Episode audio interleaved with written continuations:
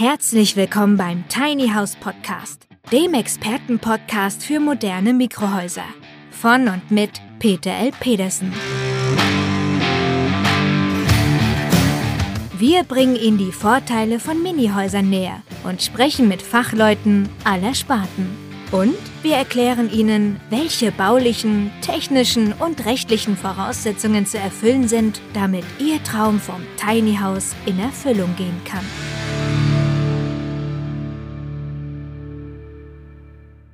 Ich bin auf dem Weg nach Portugal und dort werde ich Michael und Sandra treffen. Die sind nämlich mit ihrer Tochter Leila nach Portugal ausgewandert, leben da in einem Tiny House, komplett autark. Und ich bin richtig gespannt, die drei kennenzulernen. Moin Moin, verehrte Tiny House Enthusiasten, und ich denke, wir sollten alle gespannt sein, was dieser nette Zeitgenosse da in Portugal erlebt hat. Doch fangen wir einmal ganz vorne an. In dieser Folge wollen wir uns mit dem Thema Auswandern oder zumindest mit einem Auslandsdomizil beschäftigen. Dazu gibt es ja die verschiedensten Motivationen und Ideen und wir wollen sie auch breit streuen. Drei Möglichkeiten bieten wir deswegen in dieser Folge. Einmal das, was wir gerade eben schon im Vorspann gehört haben zum Thema Portugal. Dann kommt noch einmal Neuseeland und dann kommt natürlich unser Thema auch Kreta und jeder darf sich seine Richtung aussuchen, welche er da gerne präferieren möchte, für sich ganz persönlich. Und lasst mich bitte im Vorwege auch noch einen Hinweis geben. Wenn ihr relativ zügig zu dem Schluss kommen solltet, dass der eine oder andere Lebensstil, der hier vorgeschlagen wird, nicht eurer ist, dann nehmt es zumindest zur Grundlage dafür, dass wir in dieser Tiny House Welt höchst unterschiedliche Tendenzen haben und die eine geht in eine Richtung und die andere eben in eine ganz andere. Das eine kann möglicherweise eine Empfehlung sein, das andere vielleicht als abschreckendes Beispiel dienen. Aber jetzt fangen wir erstmal an, habt in jedem Falle Spaß. Und wie gesagt, der YouTuber-Kollege ist jetzt auf dem Weg nach Portugal. Eieiei, ei, ei. okay. das ist wirklich so eine Straße mitten im Nirgendwo. 5000 Quadratmeter mitten in den Hügeln von Espich. Hier wollen sich Sandra und Michael bald selbst versorgen. Von Orangen bis hin zu Avocados. Also du stehst in der Küche und in unserem Schlafzimmer direkt. Wie ist das im Winter? Reicht das? Also das Problem Kälte ist nicht da, aber es ist klamm und feucht. Das merkt man auch morgens hier richtig. Die Decke ist dann klamm. Äh, dadurch, dass ich ja so ein paar ja, Sachen aus Naturmaterialien mhm. ähm, habe, meine Körbe, da müssen wir jetzt gucken, dass das nicht schimmelt. Wie habt ihr das gemerkt, dass es das ein Problem werden könnte? Ja, weil ein Korb mir da hinten in der Ecke innerhalb von zwei Tagen echt voller Schimmel war. Innerhalb von zwei ja, Tagen? Ja. Also hier ist unsere Trockentrenntoilette. Was heißt Trockentrenntoilette? Ich kann es ja mal aufmachen. Hier vorne ist für Pipi. Darunter ist ein Kanister, da wird das halt alles auf. Also das ist ein Sammelbehälter. Hier hinten kommt dann halt der Rest rein. Mhm. Und ähm, entweder kann man den halt ja, verkompostieren oder normal im Restmüll. Schatz, ähm, kann ich heute eine Waschmaschine waschen?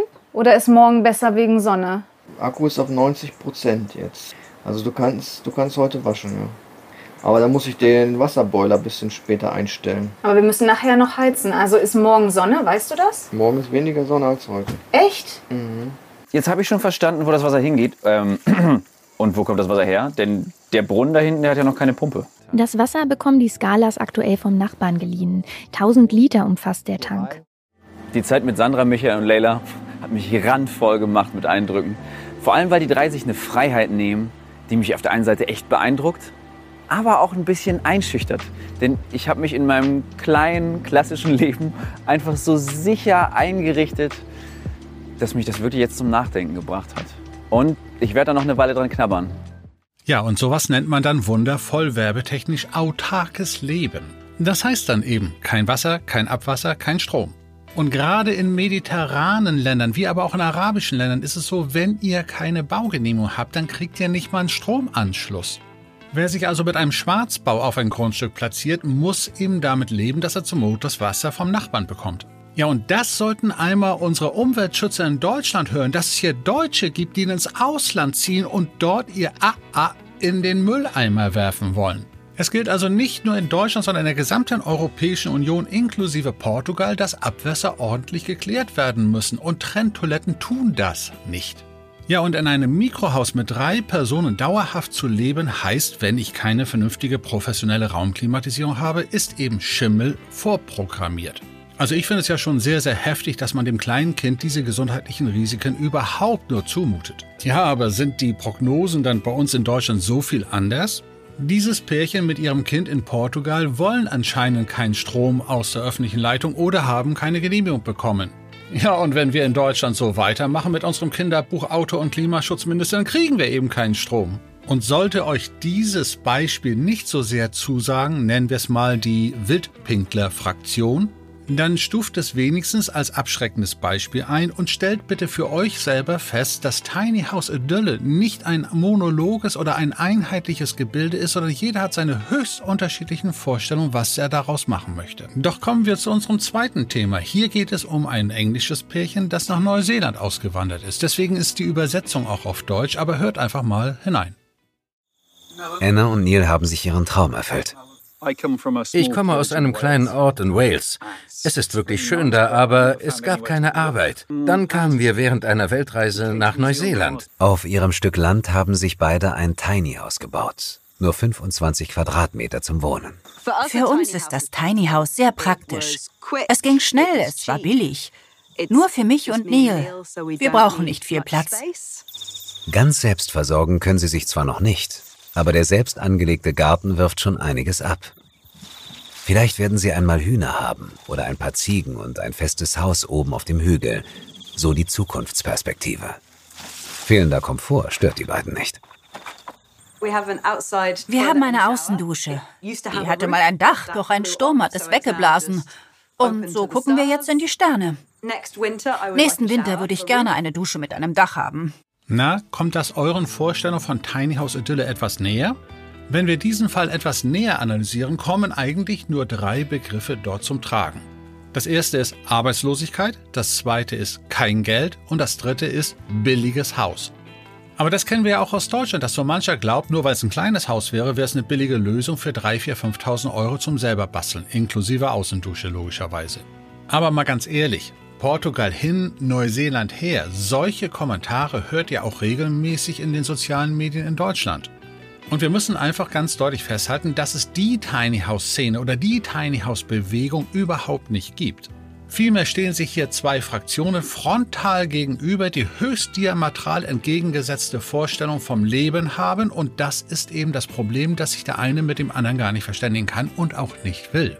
Doch kommen wir jetzt zu der anderen Fraktion, die vielleicht ihr Leben etwas anders gestalten möchte. Ich hatte ja schon in der Folge 60, die ich überschrieben hatte, Raus aus Deutschland, über das Thema Kreta gesprochen. Da habe ich mit dem Herausgeber von Radio Kreta, dem Jörg Krüger, gesprochen und ich hatte mit dem Michael Drakomatolaikis aus Heraklion gesprochen, der das Ganze werbetechnisch sieht. Werbetechnisch heißt in diesem Falle natürlich, wenn ich mein Tiny House auf Kreta aufstelle und es nicht ganzjährig alleine nutze, dass ich dann natürlich Hilfe benötige, um es möglicherweise zu vermieten und damit auch ein wenig Geld zu verdienen. Also hört euch gerne nach dieser Folge auch nochmal die Folge 60 an, dann habt ihr ein richtig rundes Bild. Heute wollen wir uns ein weiteres Interview anhören, das ich seinerzeit auf Kreta aufgenommen habe. Dieses Mal sitzen wir in der Nähe von Heraklion, auch wieder natürlich bei einem Deutschen, und zwar dem Silvio Schmidt, alter gebürtiger Bremer und Delmenhorster. Und Silvio betreibt gemeinsam mit seiner Familie ein Apartmenthaus und lebt übrigens genauso lange wie der Jörg Kröger von Radio Kreta auf der Insel, nämlich über 30 Jahre. So, lange Rede, kurzer Sinn. Wir hören jetzt ins Interview rein. Moin Silvio, hallo. Moin Peter. Ich finde es toll, dass wir uns hier treffen. Du hast dich über Radio Kreta, über äh, Jörg Krüger gemeldet und wir sind jetzt gerade zusammengekommen. Ich muss ein bisschen erzählen, dass ich äh, ja, ja, spontan ja. gesagt habe, ich komme einfach mal schnell rüber, übernachte bei dir. Ich, wir sind also schon am nächsten Tag und jetzt muss ich dich erstmal bitten, erzähl mal, was du hier machst und was, weshalb du überhaupt mit uns zusammengekommen bist und gesagt hast, äh, wir können vielleicht was gemeinsam aufbauen. Ja, simpel. Was ich mache, ich betreibe hier ein kleines Apartmenthotel direkt am Meer. Ja. Wir haben zwölf Apartments äh, und mein Hauptberuf ist eigentlich Motorrad-Tourguide. Das ja. heißt, äh, ich hole in der Regel Deutsche, Schweizer, Österreicher äh, rüber. Das geht in der Regel von April bis Ende Juni und dann nochmal September bis Mitte November. Ja. Das ist immer montags bis Montag. Die Gäste reisen montags an. Wir empfangen die hier, wir holen die persönlich am Flughafen ab, machen dann. Wo wir gerade die Einflugschneise erleben, also das, das Flieger über uns ist, ist, bald, vor, ist bald vorbei. Ja, okay. Der Flughafen ist ja in Planung, in, in, in Bau. Äh, der wird in, ja, wir hoffen 26, 27 fertiggestellt. Ja, ja. Dann ist auch das vorbei. Dann sind wir ganz äh, in Ruhe. Ja. Ja, aber bei uns sieht es so aus, Montag, Montag, die Gäste reisen an, wir holen die am Flughafen ab, dann gibt es in der Regel am ersten Tag ein Barbecue, dann erzähle ich ein bisschen von der Insel, dann lernt man sich kennen, trinkt ein Bierchen, Raki, ja, und dann lassen wir den Abend auch drei oder vier Raki. Kann auch, gut, wenn wir fahren müssen, wird weniger, aber wenn wir mal tourfrei ja. haben, wird auch ein bisschen mehr. Ja. Äh, dann gibt's ein schönes Abendessen, wie gesagt. Dann am nächsten Morgen sehr reichhaltiges Frühstück. Ja. Das macht unser Josef mit Herz und Liebe. Ganz toll.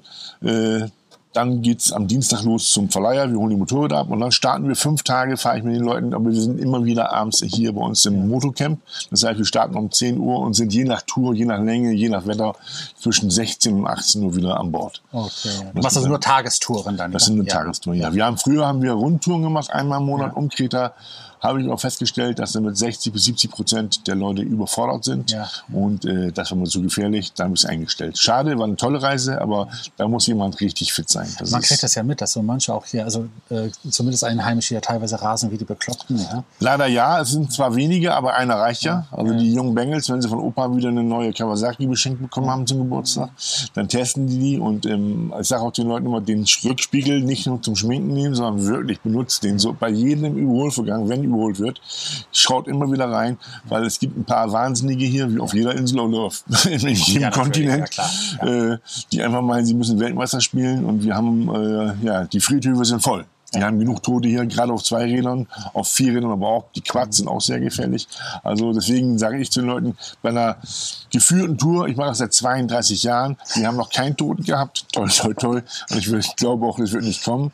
Äh, die geführte Tour sind sehr entspannt, die Leute können hinterm Tourguide fahren, der sich gut auskennt, der sich mit den Geflogenheiten, der die besten Lokale kennt, etc. pp. Und die Leute können entspannt hinterherfahren. Also, aber man merkt, du bist mit Herzblut dabei. Ja, das ist meine Leidenschaft geworden, das ist mein Hauptjob geworden geworden.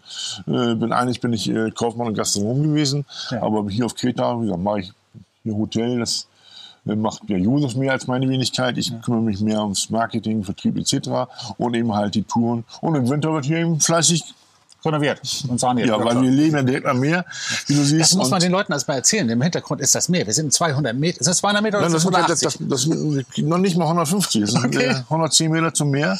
Ja. Und, äh, aber das Meer ist natürlich schön, aber Sonne und Salz. Ja. Das heißt, wir haben hier also ich, einen dauernden Renovierungsstau. Wir, wir arbeiten hier eigentlich das ganze Jahr durch. Ja, ja. Im Winter, also am 15. November schließen wir unsere Touren.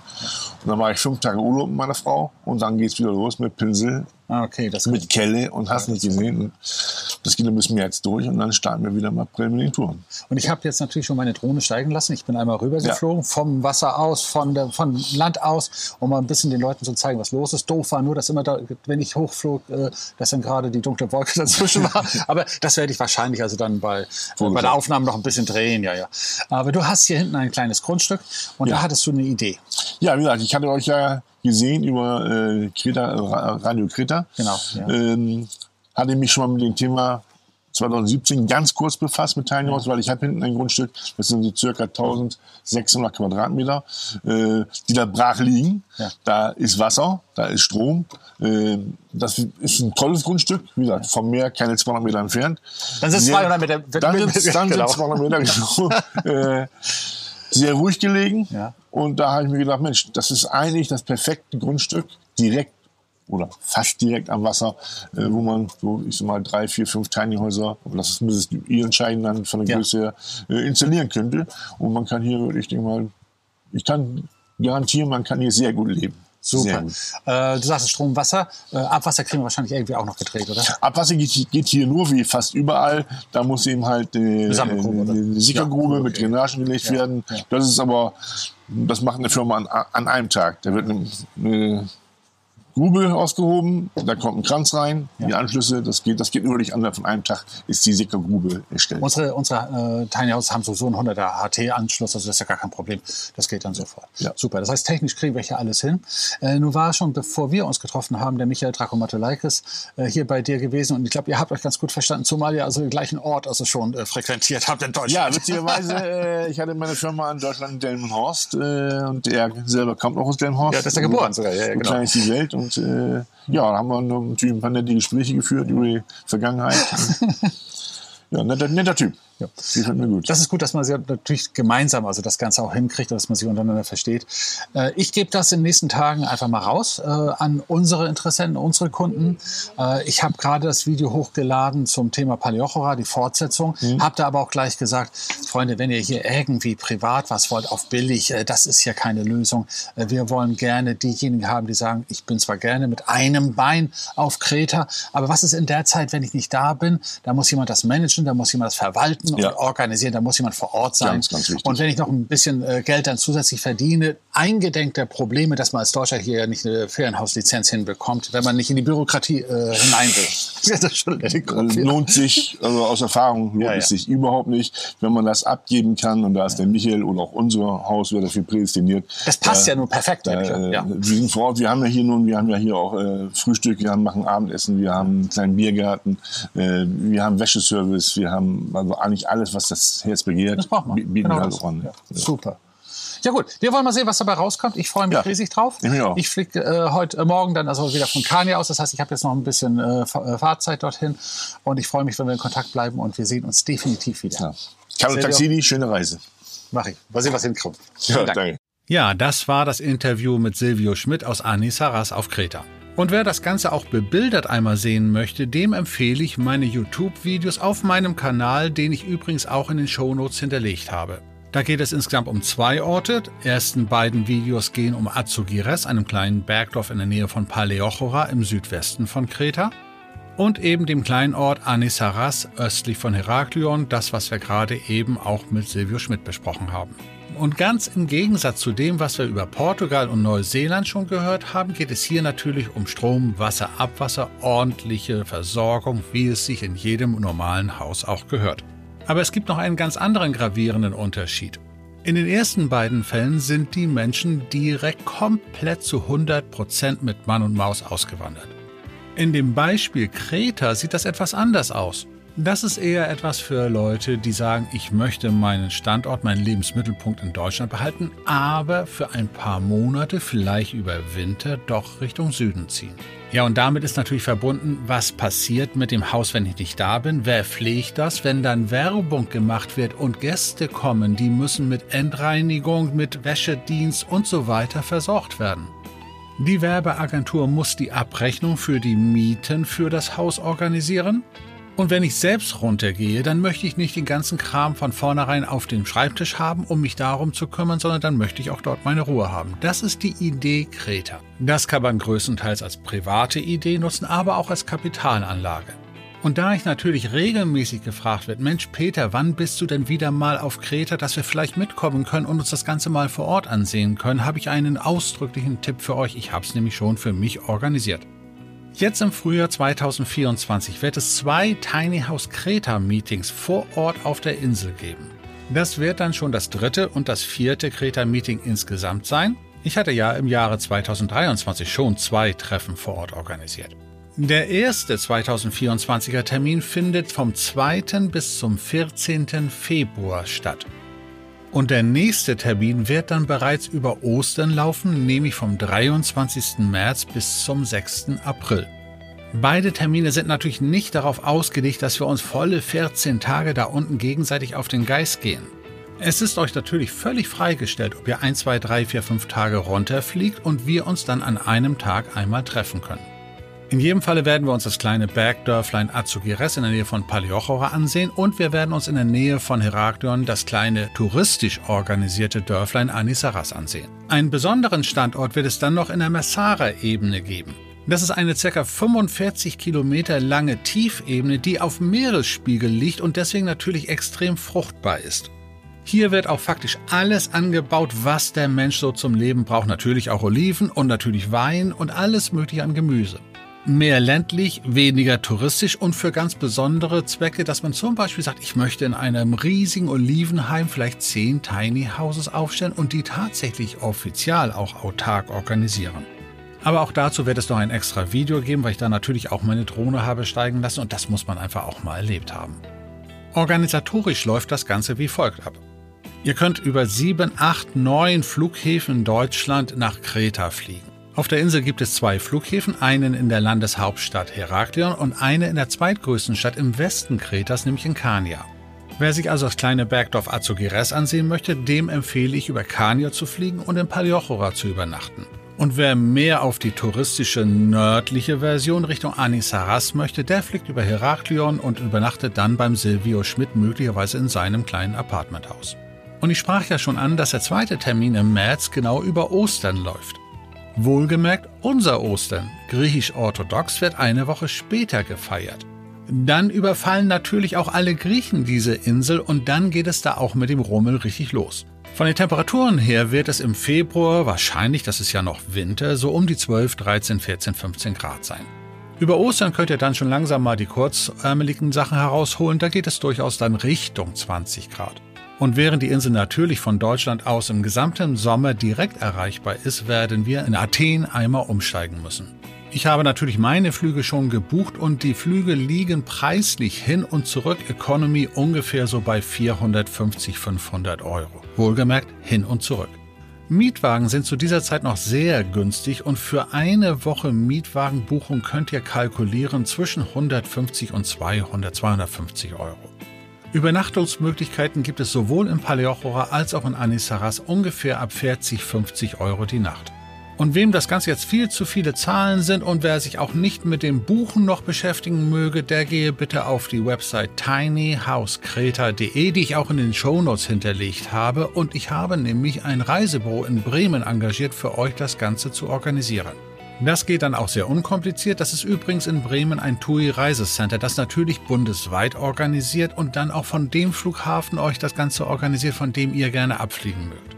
Es genügt also völlig kurz Bescheid zu sagen, wir möchten an dem Tiny House Kreta Meeting teilnehmen. Der Peter Pedersen hat uns eingeladen. Wir können in der und der Zeit fliegen. Bitte organisiere es für uns. Dann stimmen wir uns noch einmal ab, damit wir uns dann vor Ort treffen können, entweder in Paliochora oder in Anisaras und wir fahren gemeinsam dann an den jeweiligen gewünschten Standort. Und dort treffen wir natürlich die alten Bekannten, die ich alle schon in meinen Videos interviewt habe. So eben in Azugeres den Lucky Kokosakis, dem die Grundstücke gehören, um die es dort geht, und den Rolf Krüger, dem Herausgeber von Radio Kreta. Und meinen alten Freund und Kupferstecher Michael Drakomatiolaikis, diesem Urgriechen aus Delmenhorst, den treffen wir dann in Anisaras gemeinsam mit dem Silvio Schmidt. Solltet ihr übrigens beide Standorte besichtigen wollen, also im Südwesten Paliochora und im Norden in der Mitte der Insel Anisaras, dann macht es Sinn, beide Flughäfen zu frequentieren. Für den Hinflug zum Beispiel Kania und Rückflug von Heraklion aus. Ja, und damit ihr ein paar Insider-Erfahrungswerte erleben könnt, die man nicht als Touri so mitbekommt, werden wir uns ja definitiv von Jörg Krüger und von Michael Dracomatis leiten lassen und einmal ein bisschen in die Berge fahren und dort vielleicht ein kleines Restaurant besuchen. Also folgen wir ein wenig den Einheimischen oder den seit Jahrzehnten dort schon lebenden Menschen. Also, wenn ich euch ein wenig jetzt motiviert haben sollte und ihr schon ein bisschen Fernweh verspürt, schaut in die Show Notes geht mal auf die Videotapes und geht einmal auch auf die Website Tiny House Kreta und dann haben wir vielleicht die Möglichkeit, uns auf Kreta einmal persönlich zu treffen. Und wie immer kurz vor Ende einer Folge darf ich euch nochmal daran erinnern, solltet ihr bisher noch nicht meinem Podcast folgen, bitte klickt in eurer Podcast-App auf den Punkt Sendung folgen, damit ihr regelmäßig informiert werdet, wenn ich eine neue Folge hochlade. Und das gilt natürlich auch für die YouTube-Videos. Bitte auch dort anklicken und wie es so schön heißt bei YouTube, bitte auf das Glöckchen noch achten.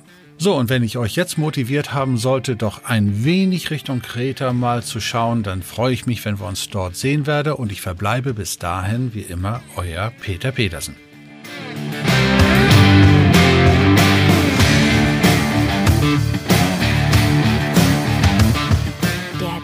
Tiny House Podcast ist eine Produktion der Berufsakademie Mecklenburg-Vorpommern in Zusammenarbeit mit der Rolling Tiny House GmbH. Wenn Sie mehr zu den Tiny Houses wissen möchten oder in einem Mini-Haus einmal Probe wohnen wollen, dann schauen Sie doch einfach auf www.rolling-tiny-house.de.